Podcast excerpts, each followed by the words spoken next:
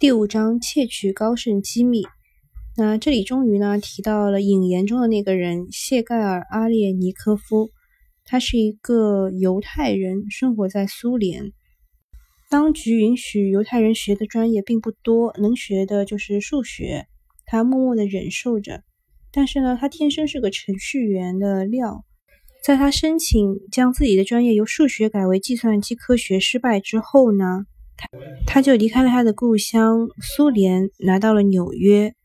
有个很搞笑的事情，就是面试官让他做自我介绍。他说：“按照苏联人的思维习惯，就是在问我你是在哪出生的呀？你的兄弟姐妹都是谁呀？”于是他就跟他讲述了一串犹太学者延续到他的家族史。虽然他这么的 low，对吧？但是他在计算机编程方面的天赋太突出了。在九八年，他得到了在新泽西电信巨头 IDT 的工作机会。他是那里的明星技术专家，有快速的解析巨量信息的能力。好多猎头呢都希望他能去为华尔街的大银行写代码。那他在 IDT 深陷严重的债务危机之后，又有三个孩子，没有办法呢，他就去面试了最想要和他见面的那家公司高盛。高盛对他的面试进行了两个整天，而他发现那边基本上都是俄罗斯人，因为俄罗斯在华尔街久负盛名，他们被认为是最优秀的程序员。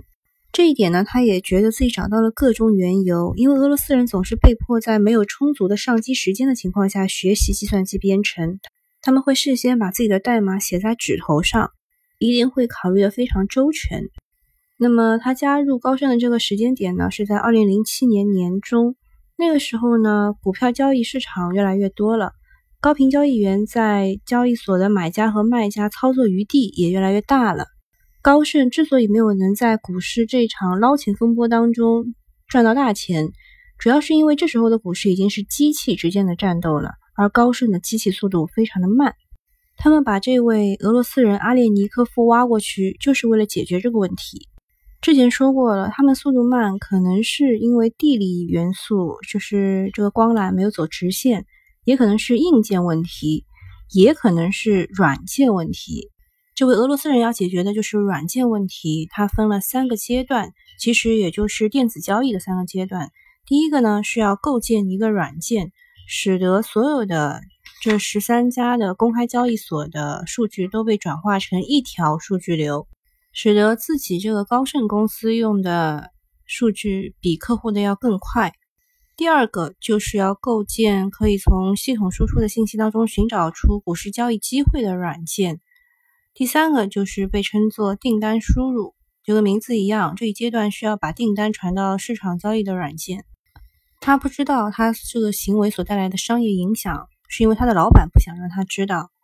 嗯，他自己也这么认为。他说：“我觉得他们是故意这么做的。你对他们是怎么赚钱知道的越少，对他们来说就越安全。”阿列尼科夫认为，高盛的交易员都很害怕小型高频交易公司，因为华尔街大银行唯一的优势就是猎物就是他们的客户这种特殊关系。后来他觉得他不太喜欢他们那边的工作氛围，这里的每一个人都是很好的，但是制度是充满着竞争的。每个人都努力的展示他对团队的个人贡献，因为每次的奖金发放是针对个人的，而不是整个团队的。他认为这一种的员工创造的氛围不利于编程，因为编程需要的就是团队合作嘛，可以带来协同效应。他自己也不知道自己被外界认为高盛最好的程序员了。有一家新成立的对冲基金呢，告诉他他们想从头开始构建一个交易平台。就是他现在不用再去修理高盛这么庞大的一个系统了，这个提议呢就让他很心动，因为他在高盛的两年时间里，大多数时间都是修补已有的系统。修补系统呢，他们就要借助开源软件，开源软件是很多程序员共同开发，并且放在网上免费公开的。那么其实是希望大家能够互帮互助的。而领导层认为这个是高盛的财产，他们认为。在高盛服务器上的每一个东西都是高盛的私有财产，即使他是刚刚从开源代码当中获取的。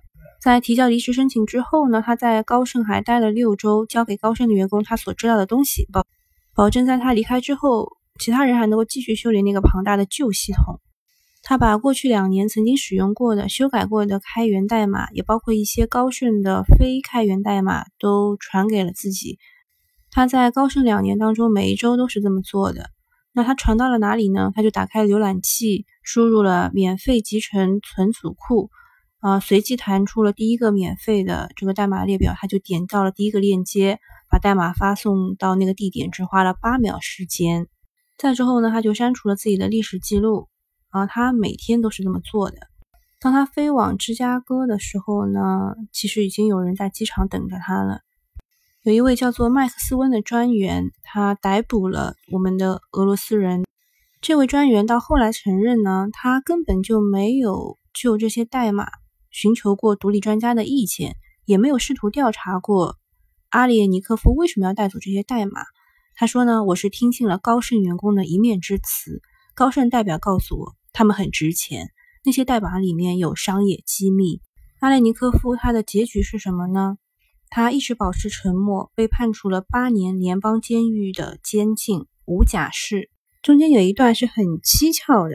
阿列尼科夫回忆称，在他们让我签署的书面声明当中，有很多明显的错误，包括一些计算机术语。我告诉他们这么写不对，所以呢，阿列尼科夫就耐心的帮这个探员修改他的用词。而公诉人认为，他签的这一份满是被用笔划去之后，又由联邦调查探员重新写的认罪协议。证明他是一个谨慎用词，甚至达到了奸诈狡猾程度的一个证据。不知道是阴差阳错还是高盛有意为之，反正呢，这一位计算机天才在监狱里面待了八年。第五章完。